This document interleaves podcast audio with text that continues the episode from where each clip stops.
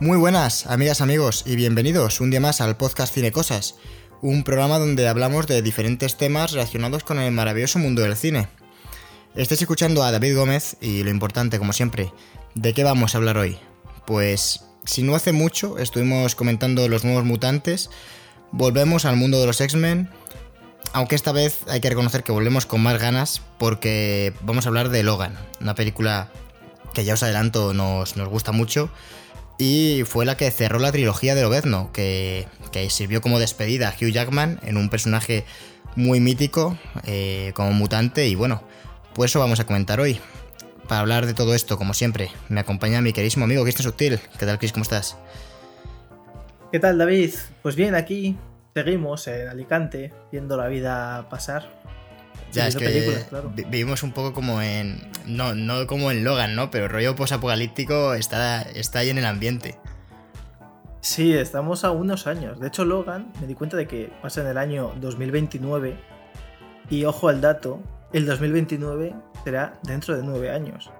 Estamos ya en el futuro. Estamos ya en el futuro, sí, sí, el futuro, pero Es una hoy. cosa- Logan premonitoria. A ver, a mí, también me hace gracia que ese, ese rollo posapocalíptico de Logan, pero eh, entre la frontera, entre el paso, eh, América, no sé, tampoco, o sea, es el futuro, pero, Es que en realidad, en realidad pero no poco es futuro. apocalíptico para nada. Es simplemente el.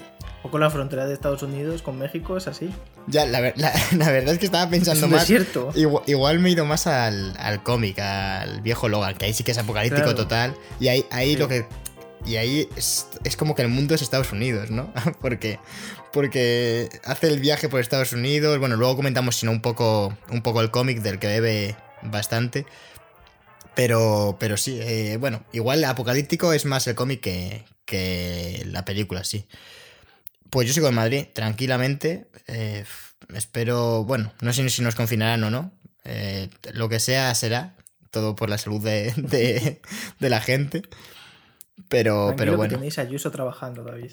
Sí, sí, sí, ya lo comenté. Déjala trabajar. Ya Ella lo sabe lo que, se que hace. yo me la encuentro todos los días en el metro separando a la gente. eh, manualmente. Con Haciendo guantes, ¿eh? Con guantes. No, no te creas que te toca con sus manos. No, no, no. con guantes porque, oye, es, está Hombre, trabajando. bueno, metro ha construido un hospital. Un hospital que igual, que igual es el hospital de que sale en Logan. Porque, porque como no llenen de, de locos científicos, de, de enfermeros y de doctores, no hay. O sea, no sé, no sé lo que van a hacer. Un hospital vacío, pues para poder hacer sesiones de fotos y, en fin. Había poco, había poco edificio abandonado en Madrid y había que construir uno ya. Hombre, David, tú piensas que en España hay eh, eh, aeropuertos abandonados. ¿Por qué no tener también hospitales abandonados? Y qué mejor momento que una pandemia. Quiero decir. Claro, es que la gente se queja de vicio. Ahora es el momento de tener un hospital abandonado. No lo vas a tener dentro de 10 años. Cuando la gente no, no- no- cuando no haya una pandemia, ¿para qué lo quieres? Lo han, quieres cos- ahora. lo han construido ya con las, con las paredes, eh, con el cable quitado, sin- con el Sí, hueco sí, sí. ascensor y vacío. chispas. sí, sí, sí, Sí, sí, con grafitis y, y hay- y arañas y... hay charcos.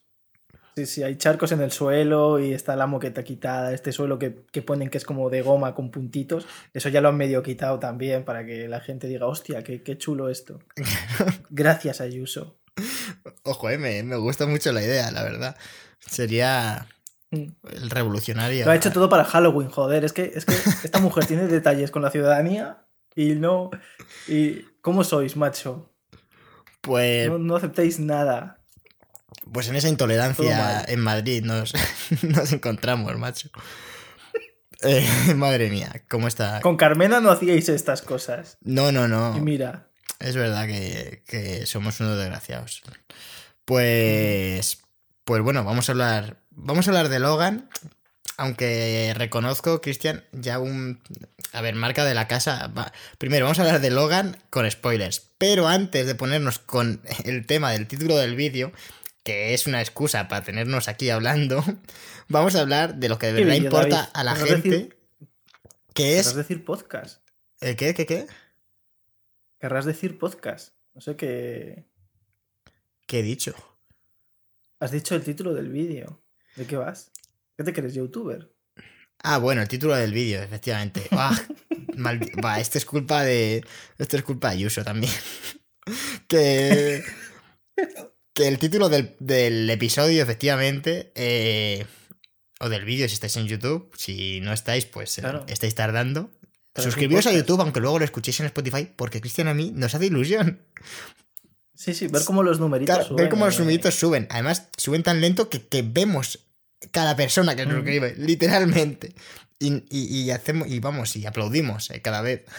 Pues bueno, lo que iba diciendo, que ya, ya es que es el preámbulo del preámbulo. Espera, espera, David, espera. Es que la gente a lo mejor esto no se lo cree, pero cuando hay un nuevo suscriptor, nos llamamos y, y decimos, joder, otro suscriptor, qué bien, lloramos y. Sí, sí, sí, sí. Yo, yo ese día ceno croquetas.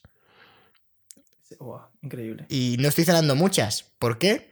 Por vuestra culpa. ¿Qué cojones hacéis que no estáis dándole al botón, hombre? Además que nos curramos cosas.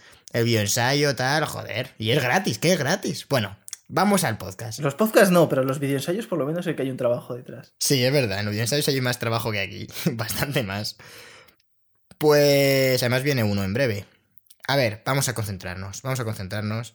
Eh, vamos a hablar de Logan. Pero antes, la gente, lo, lo que está esperando, Cristian, las seis personas que escuchan esto, es tu jodida opinión sobre el Mandaloriano, la temporada 2, que has visto ya en primicia el primer capítulo, ¿no? En primicia Sí, sí, sí, eh, mira. de todo el mundo que ha tenido ansia de verlo en cuanto ha salido, porque ¿qué salió ayer? Estamos grabando hoy. Sí, yo a, la- a las, a las 10 de la mañana creo que ya lo había visto. Claro, hoy, hoy es sábado 31, para que la gente se haga la idea. Imagino que esto se Se publicará, si va todo bien, mañana. Así que, a ver, eh, una opinión ahí sin spoilers, porque yo tampoco lo he visto. Y bueno, más o menos tengo ganillas, hombre. Pues vamos a ver. The Mandalorian 2. La temporada 2. Eso lo he visto el episodio 9, obviamente, que es el que. el que. el que se ha estrenado. Y me ha gustado mucho. Debo decir que adaptaron. No quiero hacer tampoco, tampoco hacer mucho spoiler, porque al final esto no, no se ha visto. No, puede que no lo haya visto mucha gente. Incluso cuando este podcast se estrene. Y simplemente me ha gustado que hayan adaptado una historia del viejo canon de Star Wars que se perdió, digamos, cuando Disney compró los derechos. Eh, me ha gustado la vuelta de uno de los personajes, de los que tampoco voy a hablar, pero que ya estaba en la trilogía original. Y sobre todo me ha gustado que se remarque el tono western de la serie que parecía que se había perdido un poquito en algunos capítulos y de repente John Favreau, que es un director muy parecido al director del que vamos a hablar hoy también, que es James Mangold, que sabe muy bien lo que se hace, que no, tiene, no hace muchos adornos ni florituras, pero eh, sabe en todo momento dónde tiene que poner la cámara, cómo tiene que, cómo, que montar luego, cómo tiene que, que dirigir, y eso se agradece muchísimo.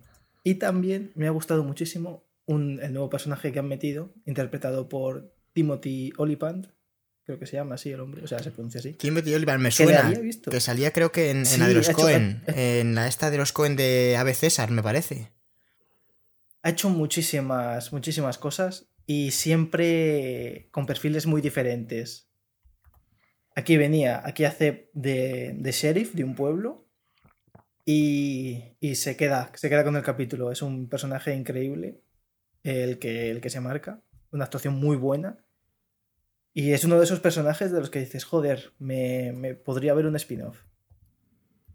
Pues, a ver, yo tengo ganas. No sé si haremos podcast de esto. Ya hicimos de la primera temporada con, con Alberto Corona y con Andrés Rodríguez Paredes. Ya te lo digo yo, ya está planificado que va a haber un podcast cuando se acabe. Que, a ver, Cristian es súper fan, o sea que, que es como si hacen más pelis de Lego. Si es que esto va a entrar aquí. a ver. De hecho, Sí, sí, sí, sí. Bueno, Mira, estamos no ahora sé por qué, hablando- pero debería haber otra peli. de Lego. estamos hablando ahora a través de una videollamada y estoy viendo un Lego en su pantalla de Iron Man. Posible, es posible. Que haber puesto el de el de Loezno, pero no, no sé dónde le tengo. ¿Qué tengo? Eh, una caja llena, o sea, todavía después de, yo que sé cuánto llevo aquí, dos meses, todavía no me he puesto a ordenar eh, mi colección de Legos bien. Pues, pues ya es hora, Cristian, porque se te van a acumular. Eh, acabo de mirar eh, lo de lo de Tino, Timothy Olipan y creo que no sale en. No era la persona que yo que pensaba. Otro error más a la lista. Pues. Pero bueno, lo echaremos un ojo. Eh, a ver, a ver, eh, vamos a unir conceptos. Has hablado de, de que bebe mucho del western, de el mandaloriano. ¿Y que bebe también del western? Efectivamente, querido público, Logan. Efectivamente. Y ha habido una cosa, te tengo que. que has comparado a John Favreau con, con James Mangold y. A ver, mira que no soy yo fan de ninguno de los dos, pero John Favreau no tiene noche y día. que. Pero John Favreau no tiene Logan, por ejemplo. Pero bueno, a ver, es verdad que yo me gusta más Logan que, que la de Iron Man, pero Iron Man la primera está muy bien, muy muy bien. Y John Favreau tampoco Mm. tiene el Mandaloriano. Sí, John Favreau sí tiene el Mandaloriano. Perdón, sí. James Mangold no tiene el Mandaloriano. Pero tiene Copland. Y también tiene Inocencia Interrumpida. Yo, mira, Y también tiene eh, En la cuerda floja.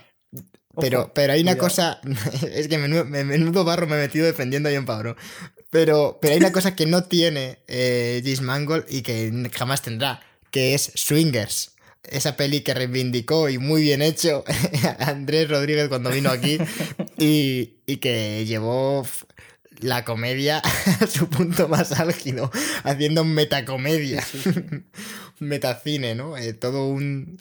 siendo visionaria, ya lo comentamos, que era una película que, que era capaz de predecir el futuro que iba a tener el propio John Favreau en la industria del cine como, como total magnate de, de Disney, creo, con no solo en el universo de Marvel, sino también en ahora en Star Wars y bueno, está metido en todos los fregados. Este hombre tiene que... Es que John Favreau es el chico que vale para todo en Disney. O sea, cada vez que tiene una cosa, una, algo peliagudo entre manos, dicen, llamemos a John Favreau y a ver si lo quiere dirigir.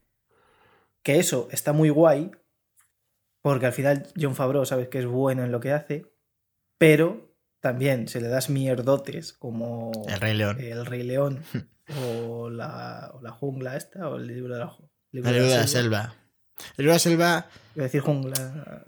Pues, es que yo es que estoy en contra de estas pelis. O sea, no estoy en contra. eh, No, no, no sé, no me causan ningún interés. Ya lo hemos comentado alguna vez. A ver, a mí realmente, como no me, como no me pide Disney dinero para hacerlas, pues que hagan lo que quieran. Claro, claro. Me piden dinero para ir a verlas, pero como no voy a verlas, pues no las, no las pago. Vi El Rey León eh, hace unos meses en Movistar Plus, que la tenían, y aguanté nada, 20 minutos o así de película. Y es que me pareció una película, o sea, literalmente. eh, Cuando tú dices, esta película no tiene alma, y si alguien no sabe a qué, a qué se refiere alguien cuando dice eso, se pone el Rey León y dices, es verdad, es que esta película parece que está hecha eh, de la manera más... Parece que está dirigida por alguien que no tiene alma, como por Christopher Nolan. Pero No, hombre, sin- no, no, hombre, no. sin talento. y digo alma en plan de que no tiene ningún sentimiento la película. O sea, tú ves que muere Mufasa y es que te da absolutamente igual, pero cuando lo ves en la película de dibujos te pones a llorar.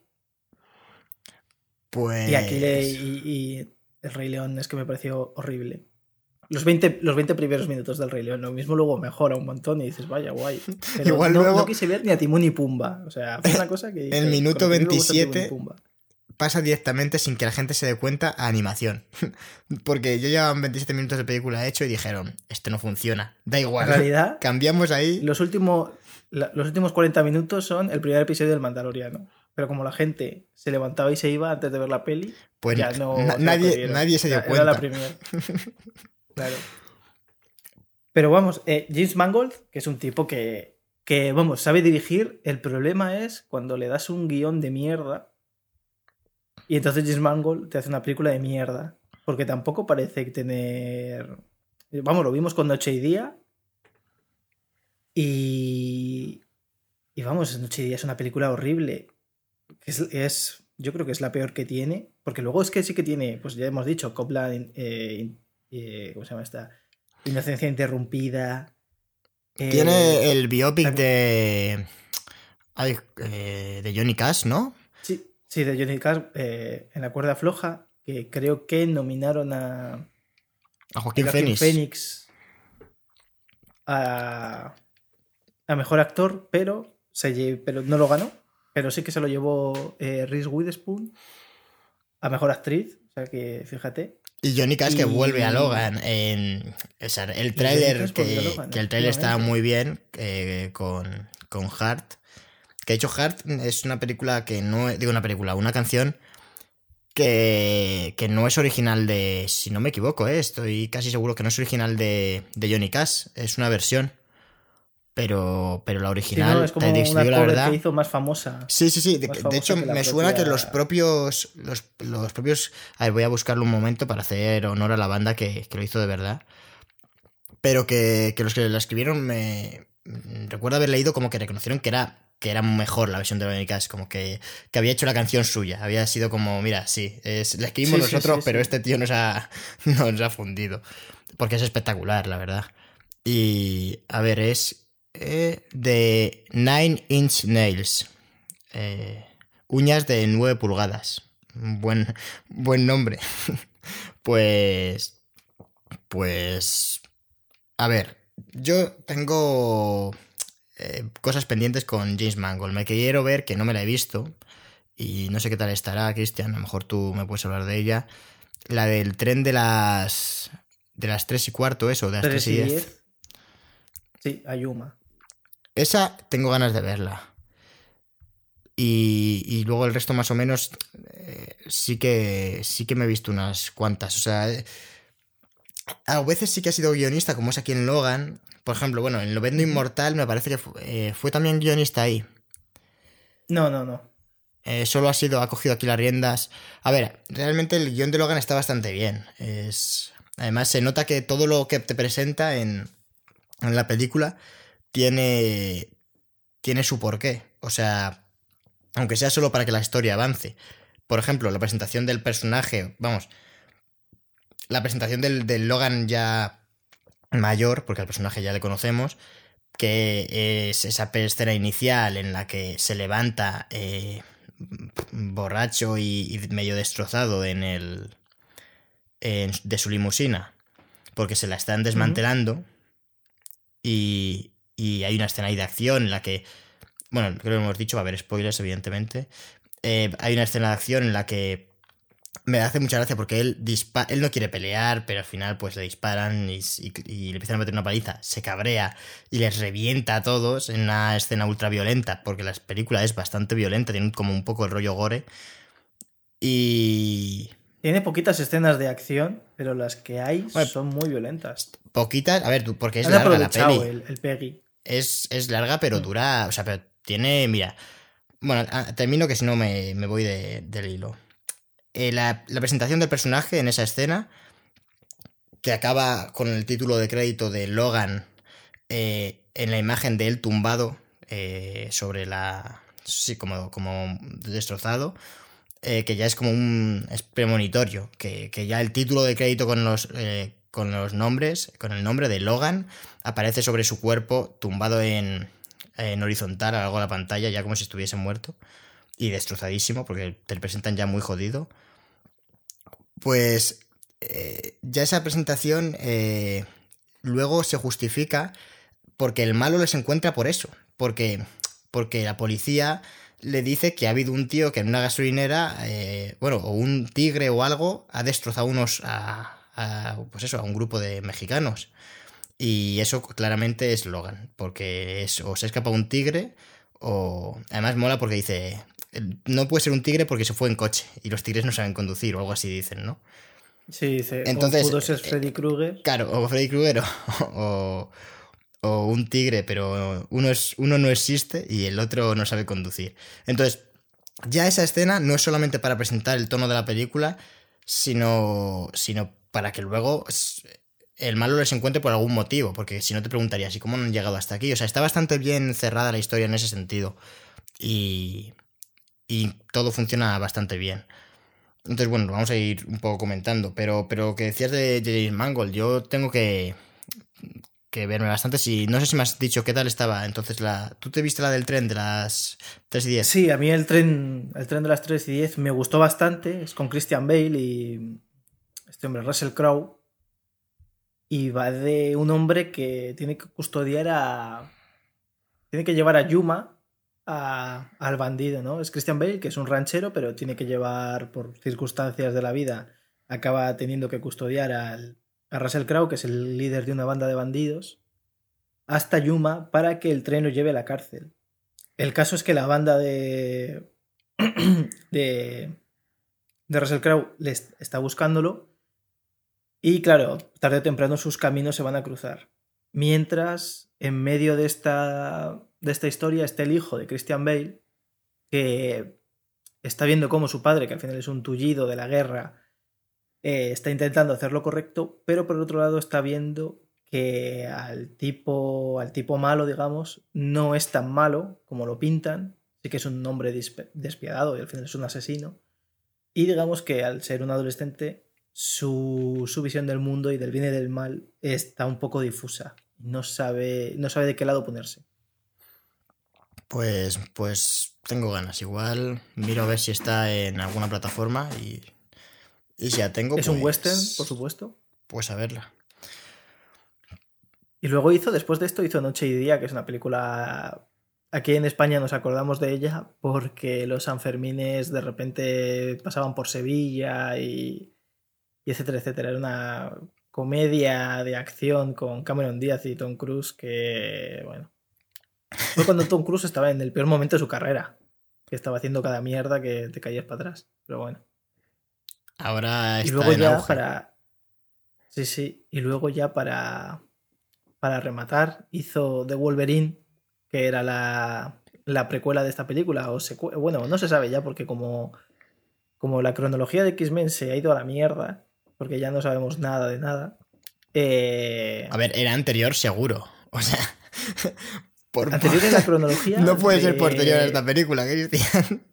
Claro, o sea, pero dentro del mundo de X-Men, que es a lo que me refiero, David, eh, no sabemos. Ya no puede ser que sea una película que no exista dentro del universo de X-Men. O sea, es una historia que ya. Porque como después. O sea, después de The Wolverine, en la escena post-créditos, era que aparecían Lobez, eh, no, Magneto y el profesor X y le decían: hay una guerra en el futuro Así que te vamos a enviar al pasado. Sí, era como lo de Básicamente, presentar días del, futuro pasado. Sí.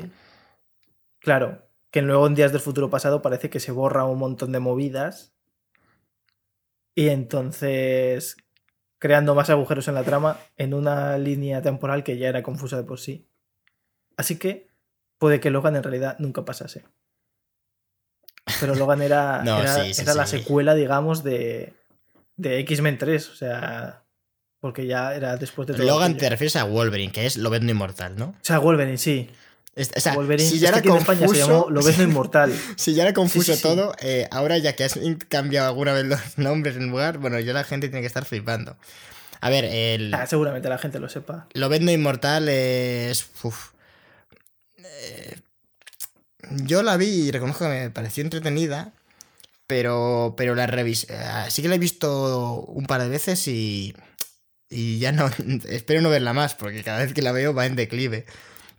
Porque, no sé, tiene, agujeros muy locos y, y no entiendo muy bien eh, lo, que está haciendo, o sea, qué se dije la peli. De hecho, bueno, esto es más de, del nivel de guion, pero si recuerdo, si no recuerdo mal, acababa con, con los huesos, o sea, que le quitaban el adamantium o que le cortaban el, las garras y sacaba el, como de hueso. Y luego aquí en la de Logan es mentira. O sea, tiene, tiene toda la.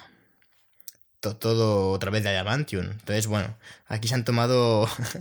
se han saltado un poco claro, pero, todo lo que han querido. Pero porque en teoría esta película queda borrada de, de la historia. Porque como retroceden en el tiempo y cambian todo el pasado, pues ya no. Bueno, claro, pero cambian algunas cosas. De hecho, en la frase de, Días del Futuro Pasado, en, en, la película de Días del Futuro Pasado, había como una frase en plan de. Es que no recuerdo exactamente, como el río sigue su camino, sigue su curso, aunque haya algunas variaciones o algo así, ¿no? Como, o sea, como que con una frase despachaban el hecho de que algunas de las cosas, porque claro, no cambia el futuro totalmente. Solo cambia parte. No sé si me explico. Hombre, sí que lo cambia totalmente porque de una dictadura. Pero vuelven a ver, pero puede haber. O sea, cuando se despierta luego eh, Lobezno, sigue habiendo. Eh, se despierta. es que hablo muy de memoria de esta perilla. Pero se despiertan en lo de la escuela. 2023. Es que se despierta y es el año 2023. Y luego, seis años después, en 2029, está viejo, envenenado y medio muerto. Entonces, yo te digo. ¿Y, hace cuánto que no hay? Los cojones. Hace un año de, la catástrofe esa de la que hablan. Cuando eh, lo, de, lo, de, mm. lo de que hayan muerto todos los X-Men. Sí, pero eso ya es que. De verdad que, es que no tengo ni idea ya, porque. Es, un lío, es que ni ellos saben qué cojones ha Bueno, a ver, Logan por suerte funciona más o menos, o sea, como película en sí, Logan, independiente. como película independiente. Sí, exactamente. Que eso está, que está muy bien. Aparte de saber un poco el contexto y saber que estás en, el mundo de los mutantes para justificar un poco eso, pero, pero realmente Logan parece más bien un. Más, más que una película centrada en, en la acción, aunque tiene acción. Eh, parece más. Bueno, y yo creo que es un drama familiar eh, con. con eh, escenas de vez en cuando de, de ultraviolencia. Y. Pero en general, las.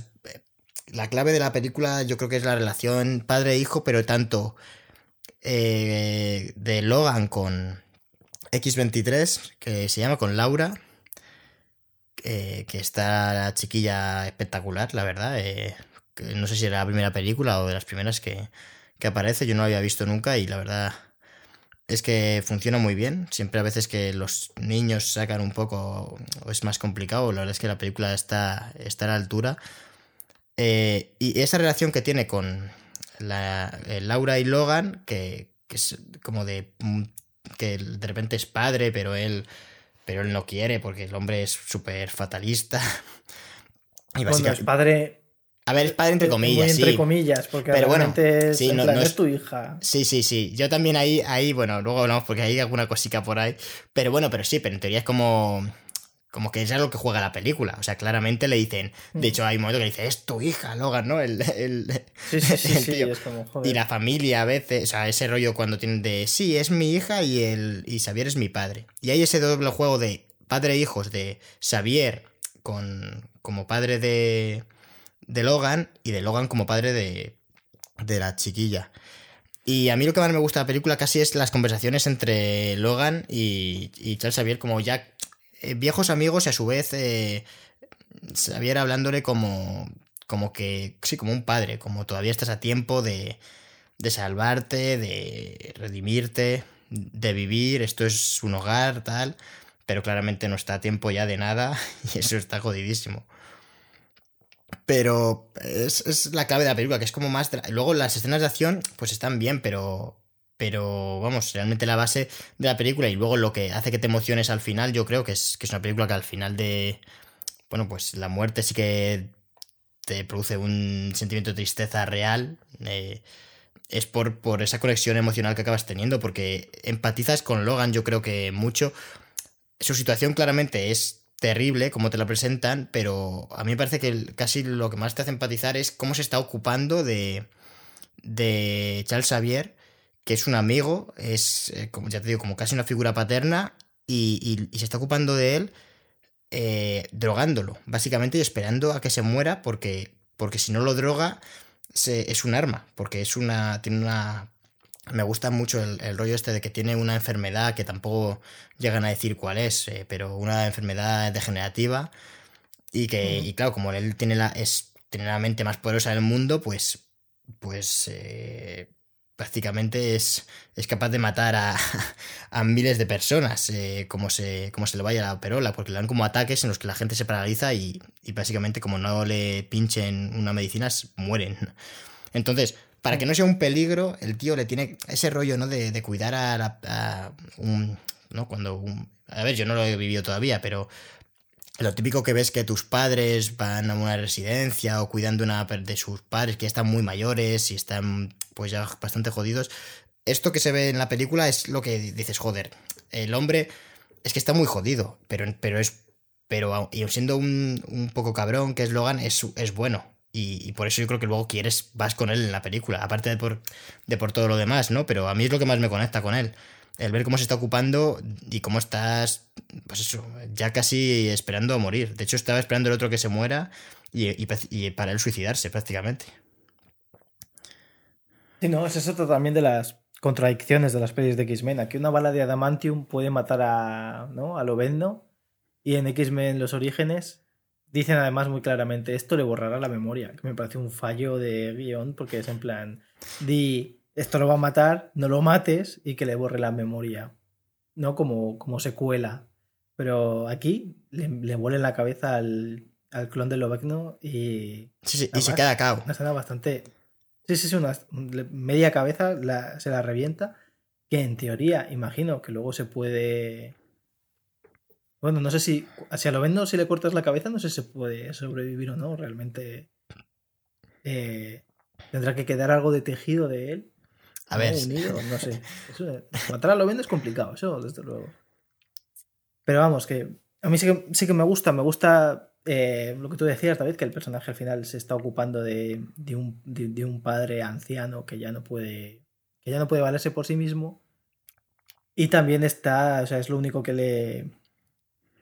Que le ayuda a vivir, ¿no? A, a mantenerse vivo. Y luego.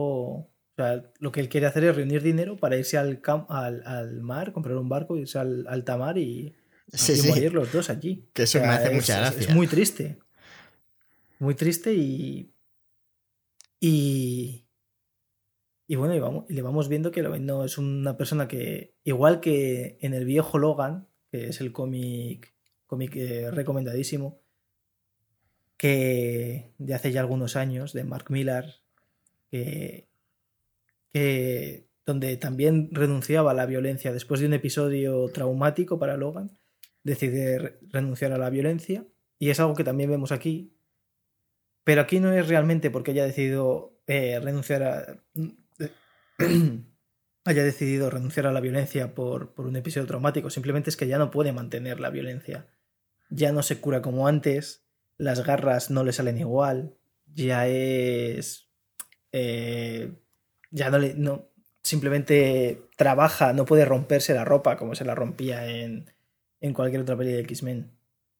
Y, y tú lo ves, ves como ya todo es, es plomizo, como, como sus movimientos, aunque son rápidos y son certeros, no es igual.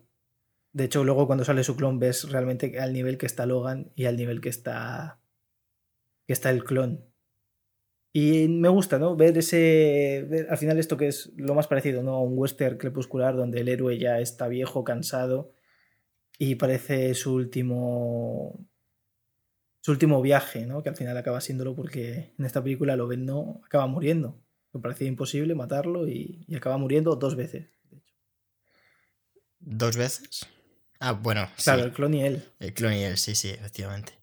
Pues es que, como. Y, y me parece importante para matar a Lobezno, como tú dices, que es un tío que es difícil de matar, y que en la película anterior en España se tituló Lobezno Inmortal, pues lo que tienes que hacer es presentar a un, a un personaje jodidísimo. Y ya en la primera escena, lo que comentábamos antes, que está muy, muy jodido, no se regenera, se saca él las garras, sale pus de sus garras, eh, es- le disparan y, y- y le cuesta, aunque antes le disparaban y las balas rebotaban y, no había rastro, ahora no, ese Logan no es este.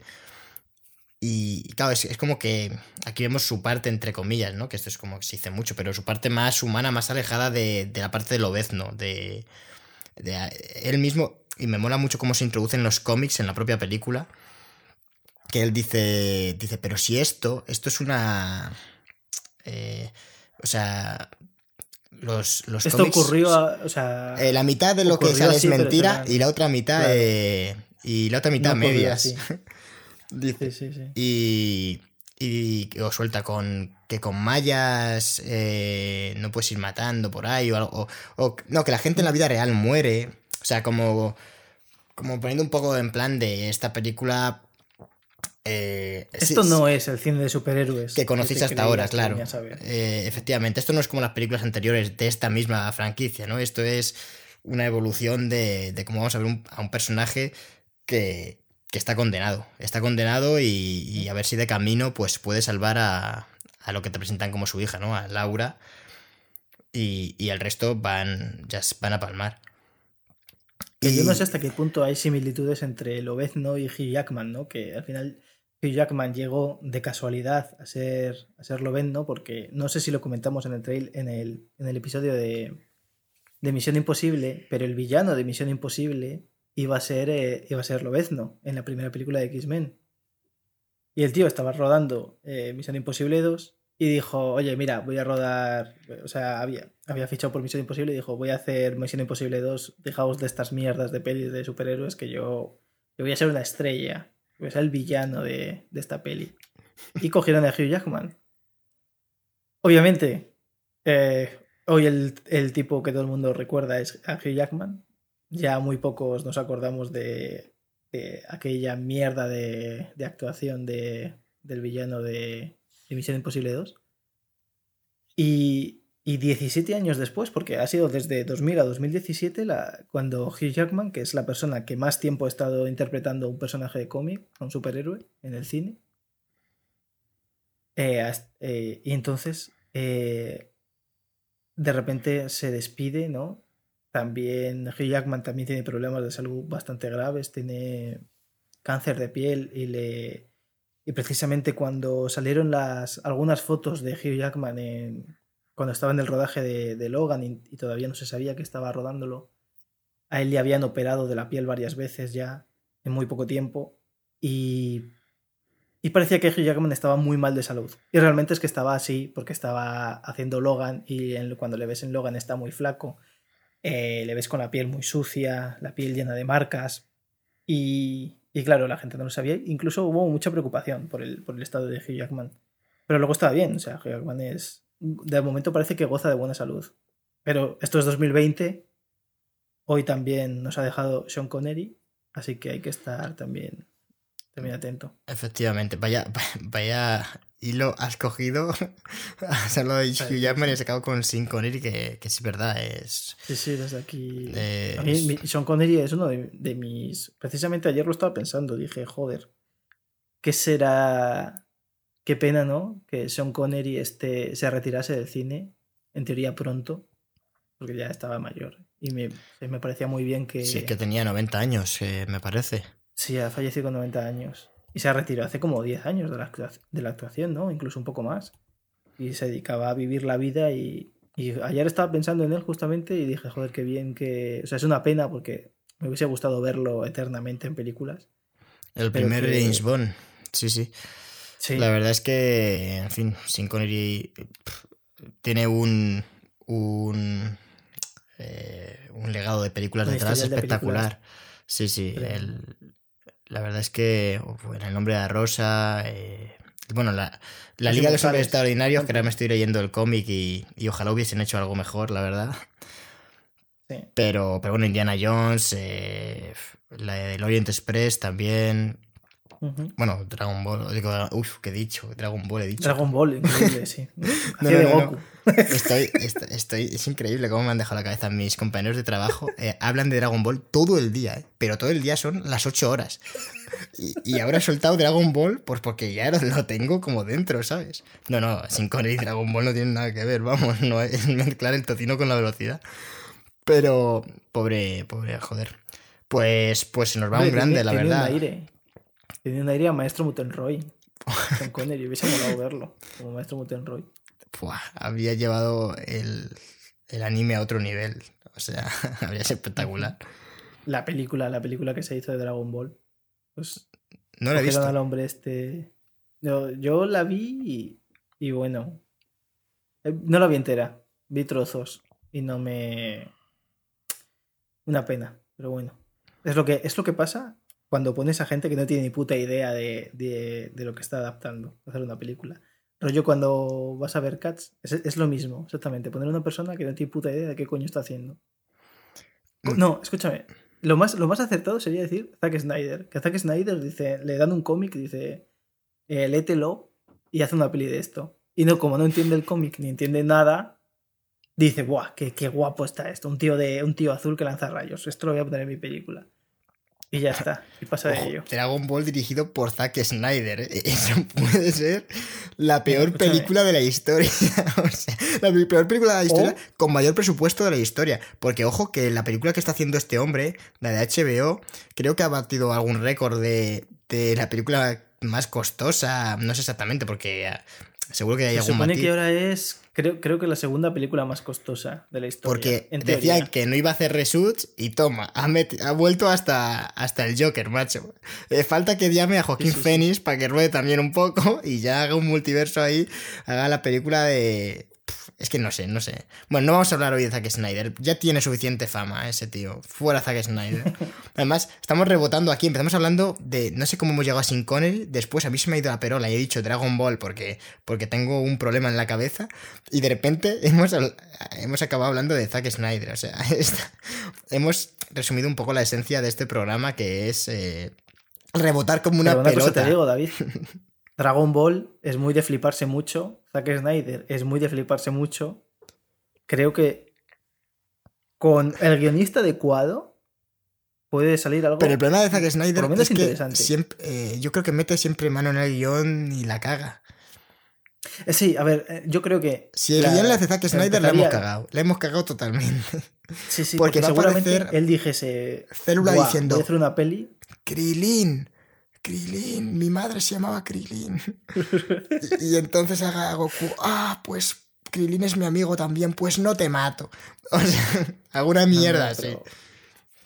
pero, no sé, algo... No sé, yo creo que haría algo rollo en plan, Goku es un psicópata, ¿no? Como hizo con Superman. Y en realidad lo que le gusta es matar gente y por eso todo al final es, es una movida de Goku para poder matar gente impunemente. Y el maestro Mutenroy diciéndole a Goku, tienes que ocultar tus poderes.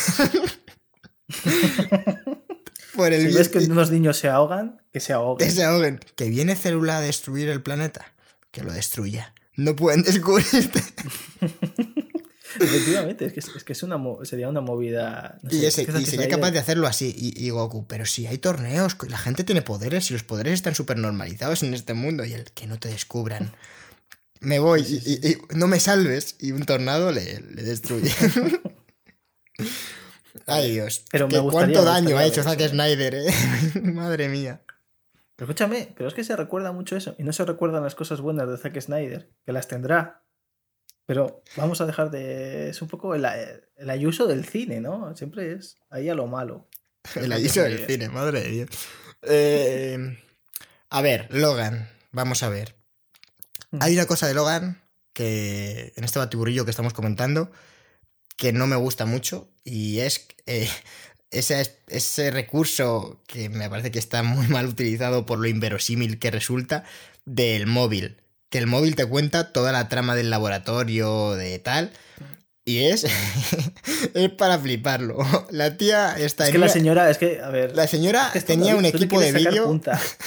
Pero es que la señora era, pues, videoblogger, joder, como la señora youtuber. Videoblogger y los que estaban allí eran imbéciles, porque estaba, está grabando, o sea, casi mete el móvil dentro de, las heridas de la gente, tío. O sea, está en plan, eh, todo es secreto, no se puede saber nada. Y la tía hace un documental de puta madre. O sea, le falta hacer entrevistas a los malos para que cuenten sus delitos, tío. Es, y, y, lo guarda todo en el móvil. bueno, no sé, muy, muy mal. O sea, lo de. Habría estado mejor.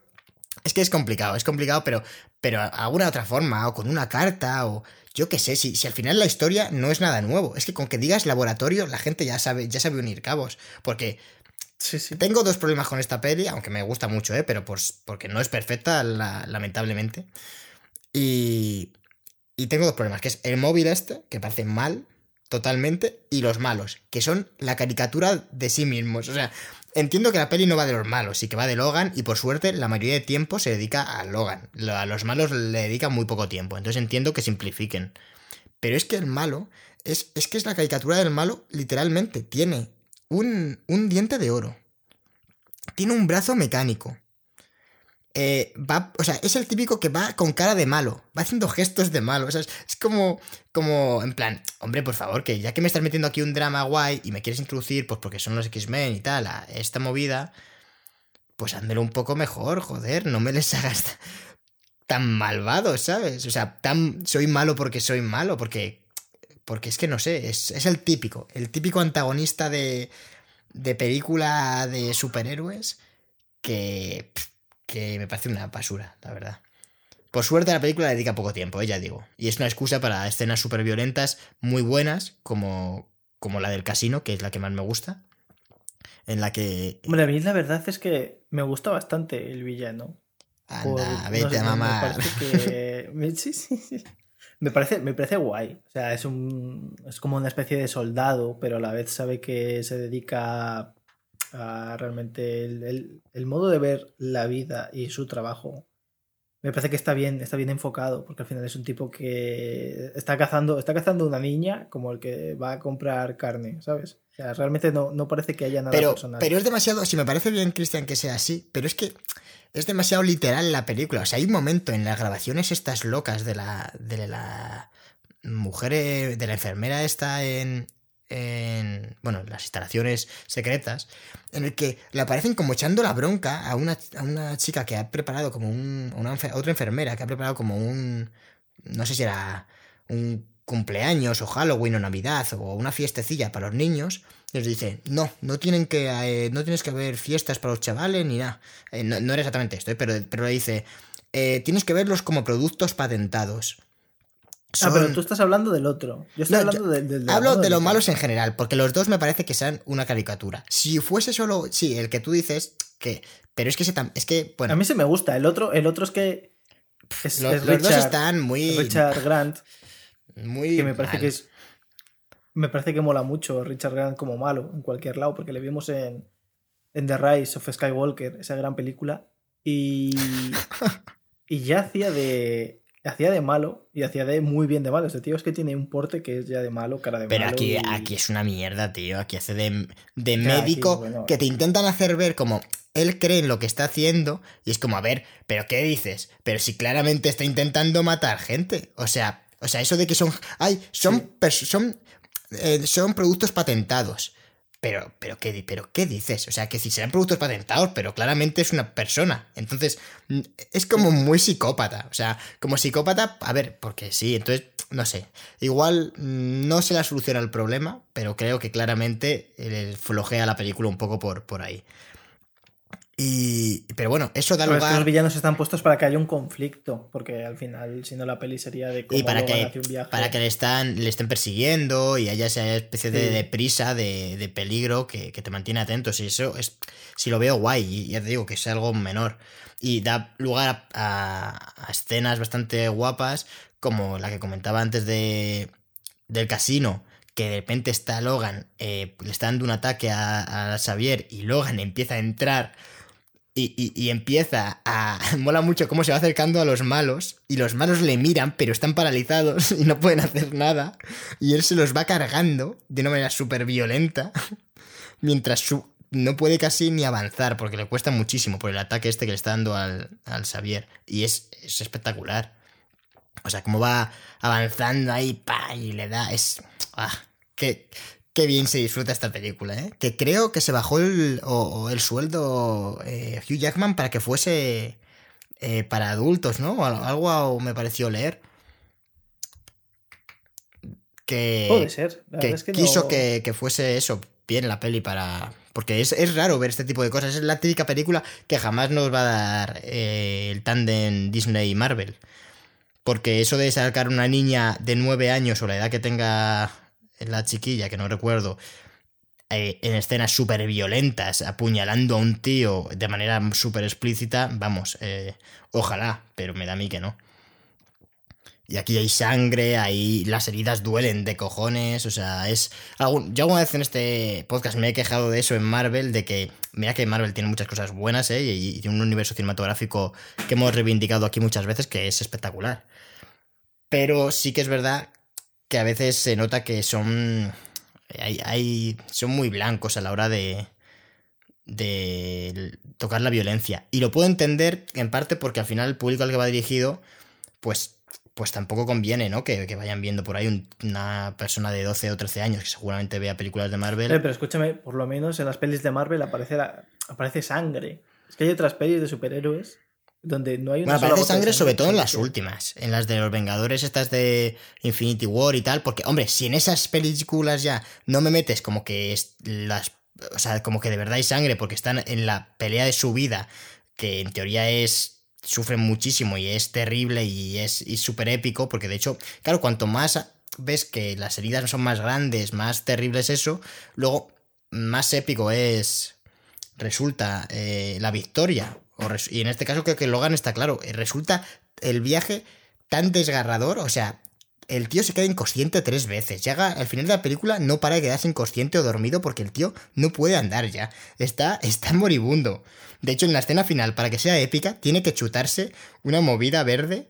Porque si no, el tío no puede. O sea, va corriendo por el bosque y no puede correr. O sea, está muerto ya casi. Y, y, eso, cuando luego el tío eh, le, pues gana, o bueno, gana, o, en este caso que, acaba eh, consiguiendo que, que los malos palmen, pero él muere, resulta mucho más épico. Porque, porque el camino ha resultado muy duro y, y, al final, pues, coño, te da mucha pena que el tío palme. Pero si no hubiese sido así, o sea, creo que, que la violencia aquí funciona bien. En Marvel no le pido violencia siempre, pero sí que creo que de vez en cuando, ya que hacen tantas pelis, pues alguna podían jugar un poco más a este rollo, ¿no? Pero claro, es complicado, la verdad. Es que, el problema de Marvel es que no quiere arriesgar en nada. O sea, va, a lo que va. De Marvel en Disney, concretamente. Bueno, que ahora, que ahora no hay otro, claro. O sea, ahora ya no hay Fox, Marvel ni nada así. Claro, aquí esta peli pues, te quiere contar la historia de. Según cómo tú lo quieras ver. A mí me gusta. Yo pienso que esta es una historia que habla pues, de una de, de la violencia, ¿no? De padres. Como un poquito cómo la violencia va en la sangre. Y eso creo que también se explora en una película que han estrenado hace poco que es El Diablo a todas horas, ¿no? Y, y entonces es un poco de cómo, cómo pasa esto, ¿no? Pero eso en, una peli de Marvel no vemos eso. Una peli de Marvel es más...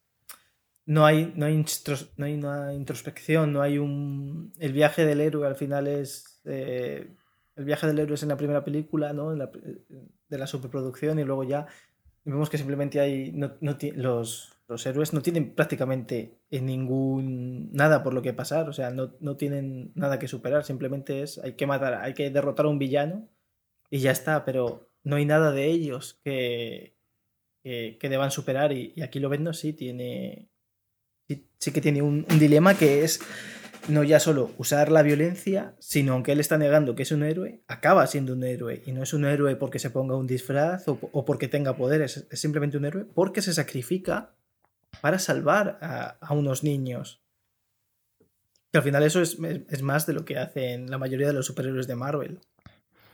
Hay un momento en la peli que parece que, que puede haber como un nuevo renacer, que luego no, no va por ahí, ¿no? Pero a mí me recordó cuando están, llegan al refugio de los niños y, están todos los niños y el único adulto ya con experiencia es Logan y está ahí como viéndoles desde la cabaña, ¿no? Y tal. Es como pensé, ojo, aquí podría, a ver, luego no va por ahí y yo creo que por suerte la película, porque claramente según el tono que lleva, Logan tiene que palmar. Pero, pero que sea como ese volver a nacer de, una nueva escuela de mutantes aquí, ¿sabes? Es un nuevo resurgir de, de mutantes que vuelven a estar perseguidos y, y teniendo ahí a Logan como, como el nuevo director de la escuela. De hecho, hay una cosa que me gusta mucho cuando están en la comida también de, de con la familia esta, que tiene un trágico final en la granjita esa, eh, están comiendo y dice, dice Logan, sí, eh, él trabajó en, en una. Él dirigió una escuela durante años, diciéndose a Xavier. Yo, yo, y yo fui estudiante y me echaron varias veces. o sea, esas referencias funcionan muy bien. Creo que, está, está bastante guay, la verdad. Y, y enlazando esa escena, al final, cuando. Ahí, David, espera que te corte. Yo cuando vi la primera vez Logan, yo ahí paré la peli. Yo estaba viendo con mi novia. Eh, estábamos en Murcia, que es un poco eh, Murcia es la parte de España más eh, western crepuscular. Realmente ya es, es el. Es desierto y, y ya es. Un poco. Es eso, ¿no? Donde, donde los elefantes viejos van a morir. Pues eso es Murcia. Un poco el, el apocalipsis. El Mad Max español. Y Un saludo a los murcianos. Sí, por supuesto, que los llevo en el corazón. Pasé allí muy buenos ratos en Murcia. Y, y luego, pues, pues yo la paré ahí, esa película, y dije, mira, aquí la peli se tiene que acabar. Porque todos sabemos que va a pasar con Logan al final, que se va a morir, obviamente.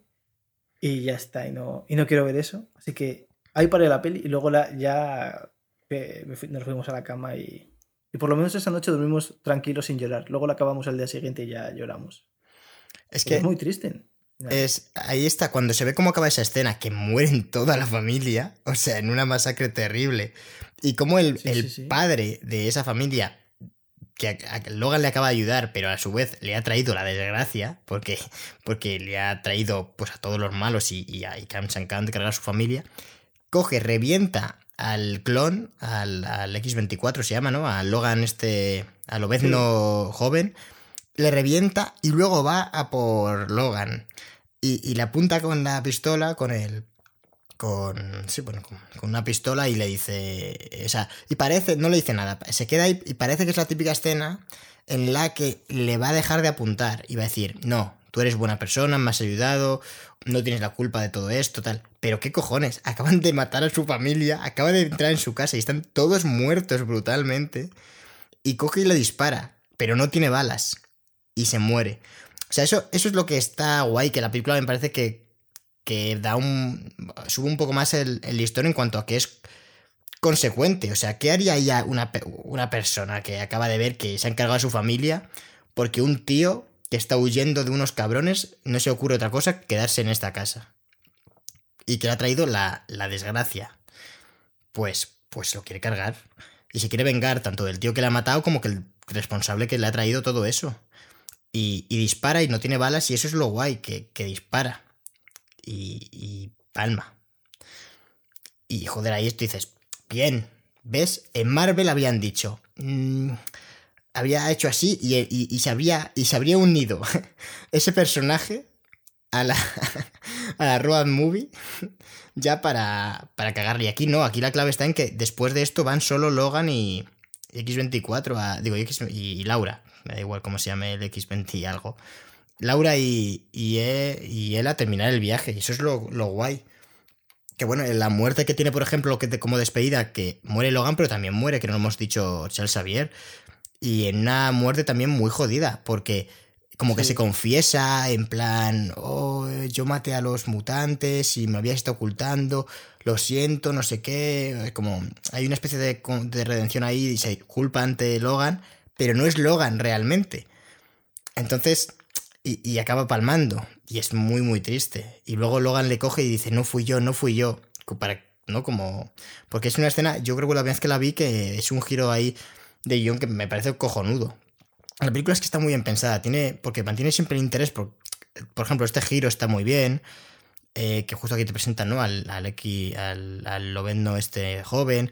También cuando habla la chiquilla, que no lo hemos comentado, pero es otro giro cojonudo, que te la mantenga muda todo el tiempo, pero que luego resulta que no es muda. Ese momento es, es tremendo. Simplemente que habla mal inglés. No me, pero en la película, o sea, en la versión original, habla. Cuando se pone a gritar. Habla en español, Habla en español. Y mola muchísimo. Es que está, es que está muy bien, macho. El, y, tiene, se reserva balitas la, la película que funciona muy, muy, muy bien. Y vamos, a mí, cuando la primera vez que lo vi fue el momento que más me gustó de la película. Cuando la chica de repente habla Y el tío, es que las frases de Logan sean buenísimas. O sea, cuando saca las garras al principio y, y la tía empieza a repartir hostias, dice el tío, hostia puta, en la en español, con una cara que es para enmarcar. Es que qué bien está Hugh Jackman, macho. Es. Ya no se comenta porque, porque se sabe que va a hacer bien de Logan, ¿no? Después de tantos años, pero. Pero esta película que se centra un poco más en el drama y que tiene un poco más peso la, la interpretación, a lo mejor que en una película de acción, la verdad es que está espectacular. Es, increíble. Y la chiquilla también. Sí, además la, la chiquilla está muy bien, que no lo hemos, no hemos, no hemos hablado. Que, que además es española que mucha gente esto no lo sabe. La, chica es española, se llama. Su nombre artístico es Daphne King, pero su nombre, su nombre es Daphne, Daphne María King Fernández. ¿Es española? es famosa por. Sí, sí, es de Chamberry, de Madrid. Ojo. Pero su padre es el, es el productor Will King. Y aparte de ahí está en, en la materia oscura, esta serie de la, de la BBC, dirigida por el genial Tom Hooper, ganador de un Oscar por el discurso del rey y que ha hecho otras obras maestras del género como La chica danesa o Cats. No, jodas. Y... es una serie que me parece que también estaba este chico, el otro que hizo de Charles Xavier. Eh... Eh, Michael James, McAvoy. James McAvoy, sí. Y es, está basada en, en la brújula, la brújula de oro, creo que se llamaba la, la película. Bueno, que un oso. que sacaron hace. Sí, que. O sea, fue cuando sacaron las crónicas de Narnia. Estaba Harry Potter, las crónicas de Narnia y. Y la brújula de oro, y a la brújula de oro no la fue a ver nadie. Y las crónicas de Narnia, pues mira, aguantaron tres o cuatro pelis, pero nada más. Pues. Pues es que ha sido, ha sido, como siempre, Cristian, un puto caos. Y ya no sé qué hemos dicho de la película, qué hemos dejado de decir. Y no sé, no sé. Ha sido. Ah, bueno, sacar una versión en blanco y negro. Vamos a, ya, ¿no? En este ah, cóctel. yo no la he visto. He, visto alguna, alguna cosa suelta, pero. Y me llamaba la atención porque hicieron lo mismo con, con Mad Max. Y, y bueno, Mad Max, que también no es un viaje con un protagonista que se ve arrastrado por los acontecimientos, como ocurre en Logan. Y. Y bueno, no tiene ese destino fatal. Pero. Pero bueno, al final también se acaba. Se acaba yendo, ¿no? No, no veo yo mm, brutales similitudes entre, entre Mad Max y Logan. Pero, pero sí tienen, ¿no? Un airecillo. O, igual estoy yo tarado, no sé, Cristian.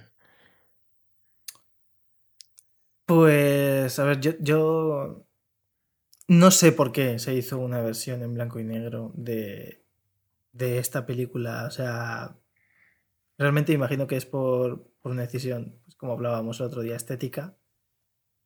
Pero no aporta, a mí no, a mí no me parece que, que aporte nada. No, no, me aporta ni melancolía, ni, ni epicidad, ni nada, porque me parece que es un, simplemente que han quitado el color y ya está, han puesto un filtro blanco y negro y se han, se han limpiado las manos y, a tomar por culo. Y han dicho, mira, esto es una película en blanco y negro de superhéroes, es Logan, es la mejor película de superhéroes de la historia y, en blanco y negro, cuidado.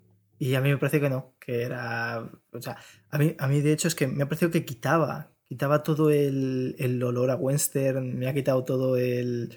la sangre, las vísceras, todo me parece más que es una versión, lo típico que hacen que a veces que hay películas que censuran la sangre, como en Kill Bill, y la ponen en blanco y negro. Pues es el mismo tipo de blanco y negro, simplemente han quitado el color. Y ya está. Y entonces a mí no me ha aportado nada. No he visto Mad Max en blanco y negro, pero, pero ya no sé si quiero verla en blanco y negro alguna vez. Porque no sé si estará bien eh, o simplemente está. Watchmen en blanco y negro, porque es la típica. Ah, es la típica estas son las típicas ideas que, que Zack Snyder diría, ¡buah! Esto es una idea de puta madre. Eh, la versión, de hecho, que. ¿Te imaginas que nos dice? La versión que va a sacar para HBO es en blanco y negro. ¿Sabes? Ya se quiere distanciar Me sorprendería muchísimo que no, que no sacase una, una versión en blanco y negro cuando todas las fotos que sube este tío son en blanco y negro. Por eso, por eso. Que Zack Snyder, raro es que no, que no se sume a la moda de, no de hacer una película en blanco y negro, sino de sacar una película que se ha rodado en color y, y que está pensada en color, de repente decir, vamos a volver a, a hacer la fotografía, pero vamos a cambiar el color a blanco y negro y, a currarlo ahí. Porque es la típica flipada De, de Zack Snyder, ¿eh? Viendo por qué James Mangold hizo esto, fue en plan porque dijo, Buah, es que estaba subiendo fotos a Instagram en blanco y negro del rodaje de Logan y a la gente le gustaba mucho. Así que decidimos tocar la película en blanco y negro. Y es, pues vale, tío. O sea, guay. Realmente prefiero que me lo des a que no me lo des, pero... A ver, no te quita la otra versión, claro, pero... Claro, pero Además, Aquí se llama Noir Edition y molaba más la, versión de. Joder, es que en Mad Max se llama Chrome, Chrome Edition, Chromium, Chromium Edition, sí, algo así. Es que tenía más clase en Mad Max para hacer esto. Sí, sí. Pero que realmente me hubiese gustado que hubiese habido un, contraste de color o algo, pero es que simplemente es blanco y negro, o sea, es un filtro de, del móvil. El de Instagram, ya que les gustó a la gente. Sí, sí, y, es en plan, joder. Pues es raro, ¿eh? Se habrán trabajado, o sea, igual, igual tienes razón, ¿eh? Pero se, habrán, se han trabajado la película. esto estoy insultando, estoy insultando a un montón de gente que ha trabajado. Y claro, ahí en la versión de blanco y negro, el director de fotografía currando horas y horas para que la Cristian diga que es un filtro. Y tal, luego.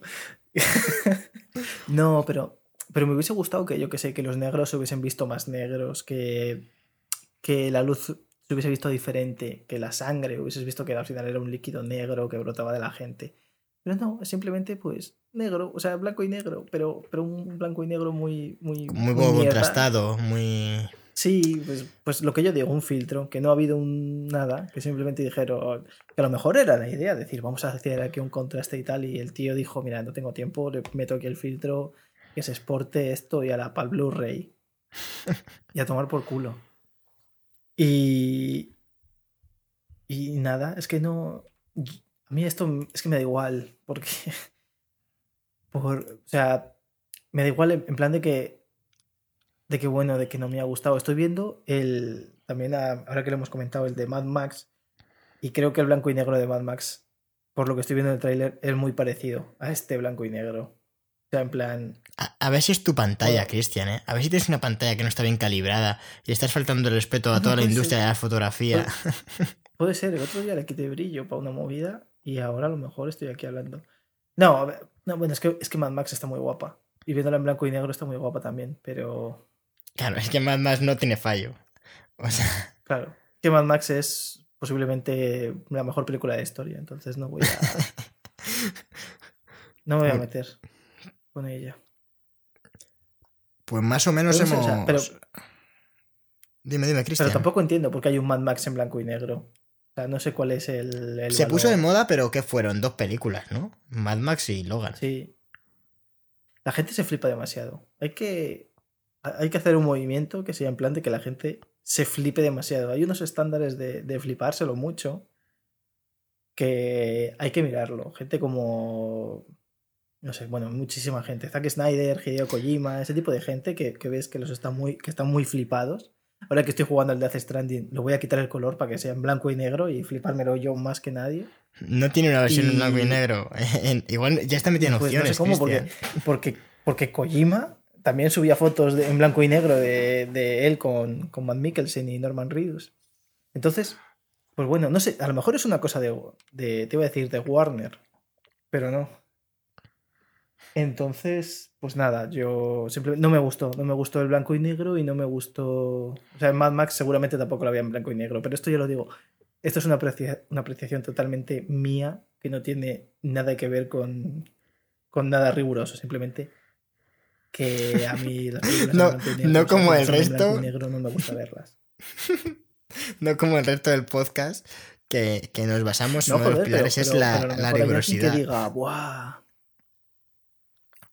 Claro, pero, pero quiero decir, no, hay cosas que tú sabes cuando una película es buena o es mala, sabes que es buena por algunos motivos y es mala por otros, pero no, pero digamos que hay unos, unos estándares de, no sé, como si unos macarrones están buenos o están malos. Te pueden gustar los macarrones y no te pueden gustar los macarrones, obviamente, pero pueden estar mal hechos. y pueden estar bien hechos. Sí, bueno, que hay unas convenciones y, Sí. unas, y unos patrones que, que se considera que es lo que está bien. Y sí, sí, sí. Claro. A ver, en eso se basa Claro. que nosotros estemos hablando aquí diciendo que nos gusta y no nos gusta, claro. Sí, pero Claro, que lo otro es estética no y es pura gusta, estética. No me gusta esto. Claro, exactamente, pero si tú quieres ponerle cilantro, una ramita de cilantro a, a los macarrones para que se vean más bonitos, habrá gente que diga, ¡buah! Es una pasada. Como, como el contraste de color entre el verde del cilantro, el rojo de la salsa y el amarillo de los macarrones. Y gente como yo que dirá, menuda puta mierda el cilantro, no me ha aportado nada a este plato. Y, y joder puta. O sea que que. Logan edición filantro. Sí, sí, a mí, a mí no me ha gustado. A mí la edición cromática Nada. de mierda esta no me ha gustado. Vale, O sea, vale. no me ha gustado eh, en plan de que- Te creo, Cristian, te creemos. Te- Sí, eh, esto- esto- estoy haciendo un alegato muy fuerte ante las películas cromadas. Contra las Y hacia películas lo- y hacia cromadas. los Pero si lo macarrones. Snyder, lo.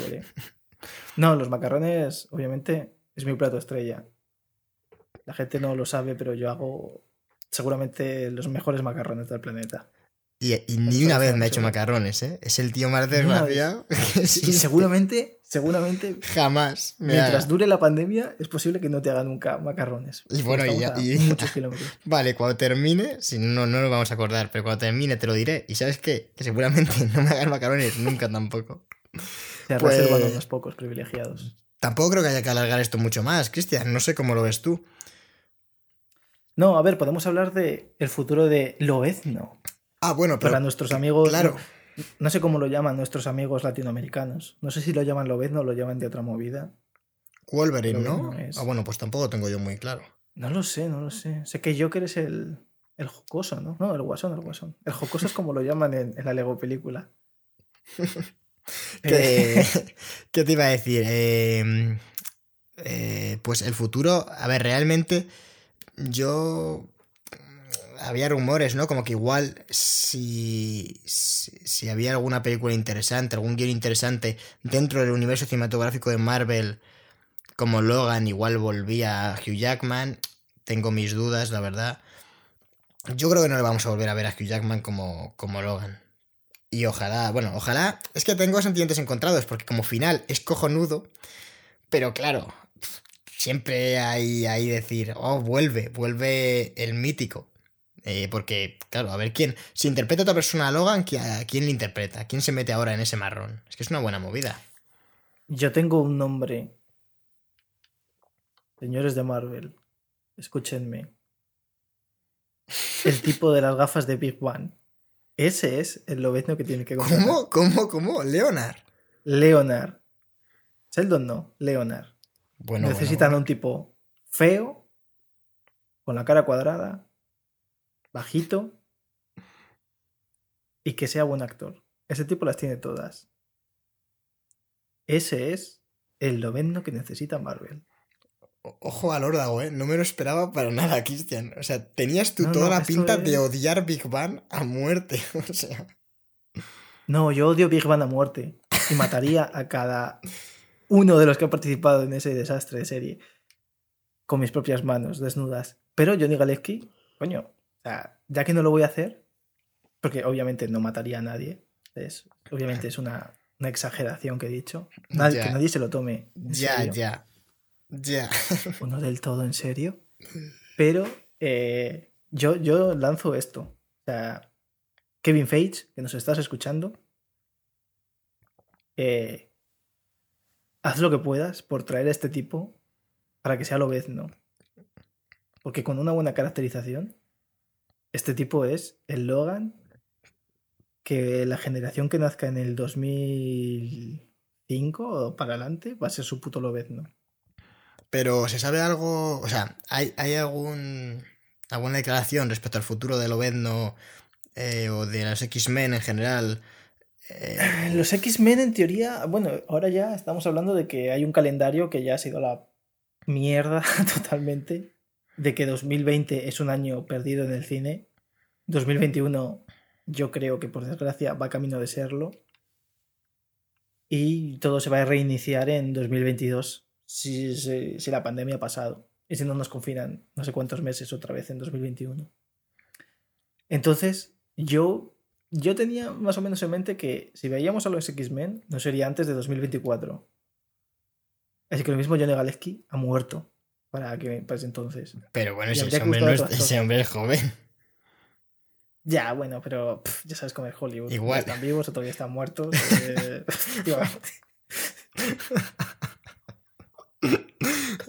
Qué mal día para decir eso, macho. Eh, La verdad es que sí, no lo he pensado mucho. Pero eh, puede ser. No sé, mucha gente dice que para su Loveno ellos quieren a Tom Hardy. Yo no lo veo. Igual que en su momento tampoco, bueno, ni lo veo ahora, ni, Andrew Garfield parece de Spider-Man. Creo que Tom Hardy es demasiado guapo y demasiado alto para hacer de Loveno cuando tienes que ser lo contrario, un tipo bajito y feo. Danny DeVito podría ser Loveno, pero está mayor.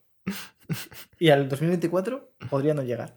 Entonces yo creo que los X-Men los veríamos más adelante, porque sí que se está hablando cada vez, han puesto ya las semillitas, han ido exponiendo ahí en, en- merchandising y, movidas así, ya el rollo del gen mutante en, el UCM. Entonces creo que es cuestión de tiempo que, que aparezcan los mutantes en el UCM. De todos modos, creo que primero tiene que meter a los cuatro fantásticos y sobre todo eh, estrenar la de la de, la de Doctor Extraño, porque creo que es ahí donde eh, se puede empezar a ver a los mutantes de verdad. pero vale, pero eso, eso es teoría tuya, ¿no? O sea, oficial, cero patatero. Sí, oficial cero patatero, a mí nadie me cuenta nada de Marvel. Vaya, vaya, nuestro contacto de Marvel le hemos perdido, vaya. Stream Pues- Marvel me lo cuenta todo. Pues nada, eh, creo que vamos a terminar. Vamos a terminar aquí, Cristian. Si es que veníamos con pocas balas. Eh, más o menos hemos comentado No, las. si quieres las te puedo decir-. Estoy Dime, leyendo dime. en la casa de él cómo llaman a Lobezno o Wolverine o Logan en Latinoamérica. Y los nombres son Lobezno, ese está bien, Leonardo, ese bueno. Esa es una Emilio premonición de Leonard. Sí, de Leona, efectivamente, todo está conectado. Del Big Bang. Está todo conectado. Sí, sí, sí. Poco a poco. Si dentro de cinco años dicen nuestro puto Lobezno va a ser eh, Johnny Galecki o Galecki, eh, será gracias a mí. Ahí me da un infarto. Luego tienen. Buah, será hostia. Luego tienen también de nombre Emilio Garra. Me mola mucho Emilio Garra de nombre. No sé si esto es verdad o es mentira. Yo lo estoy leyendo de la casa de él. Luego está Guepardo. Que bueno. No sé, Cristian, fíjate del asunto, pero no sé ni lo que estás diciendo. O sea, no sé Los qué estás nombres por diciendo los ahora que conocen en Latinoamérica a lo ¿Y, vez no. ¿Y estoy qué le conocen? ¿Por 52 nombres? Sí, joder. Carcayú. Glotón. Glotón creo que sí que lo he, lo he escuchado bastantes veces. Aguja, dinámica. Este me mola también. Y aullador. Que me parece una mierda. Pero bueno.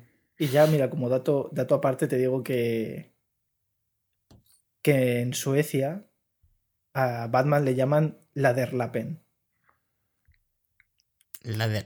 mm, Bueno, claro, es que como yo no sé sueco, pues, pues igual eso Claro, es puede ser, puede ser una murciélago. traducción increíble, o puede ser, sí, o puede ser, claro, ladder, hombre, lapen, murciélago. Por O ejemplo, revés, ¿no? Porque O yo sea, Tampoco, tampoco sé sueco. Pues, pues nada. Eh, Cristian, al- algo más, un, al- algo más que añadir. mm, yo qué sé, ya. Nada No, no, más. no, no añades Nada por añadir. menos. Pues, menos. Yo creo que hemos dado un repasillo, hombre, hemos comentado cositas, pues bueno, pues, pues ahí está, ahí está, quien le guste, pues ya sabe, recuérdales dónde, bueno, voy, voy a hacer, voy a hacer las cosas como bien, ¿no? Vamos a despedirnos como nos despedimos siempre, diciendo que esto ya ha sido todo, eh, dar las gracias como siempre a los valientes que han llegado hasta aquí y contándoles, y aquí te toca a ti, dónde nos pueden escuchar, que se suscriban, no sé, invítales un poco a, a que nos ayuden a crecer, que joder, que llevamos ya un tiempo haciendo esto. Puede que no lo hagamos muy bien, pero ahí estamos. Mentalidad de tiburón, muy de crecer, muy de... Muy de crecer, muy sí, de- mentalidad de tiburón. Eso, nos, eso es lo que nos. Es la esencia de este, de este podcast. O sea, llevamos meses y, Vale, vale. y- y vamos a, a- Bueno, es que podía ir más rápido si, si nos creásemos cuentas falsas. O sea, pero, pero no. Aquí vamos a la honestidad. Mentalidad de tiburón, la justa. Que no somos peces. Cuéntales dónde estamos. Bueno, Pues nos pueden seguir nuestros adorables oyentes en arroba cinecosas-bajo en Twitter. Nos pueden seguir en Instagram en arroba cinecosas, en YouTube buscando cinecosas, en Spotify también nos pueden escuchar, en Evox se pueden suscribir si buscan cinecosas y también en Instagram arroba cinecosas. Muchas gracias. Pues ahí lo tenéis, en todas partes estamos. Pues Cristian, muchísimas vigilando. gracias por acompañarme A ti David, gracias por invitarme a tu programa. a nuestro programa. Bueno, gente, nos esperamos en la próxima. Hasta otra. Adiós.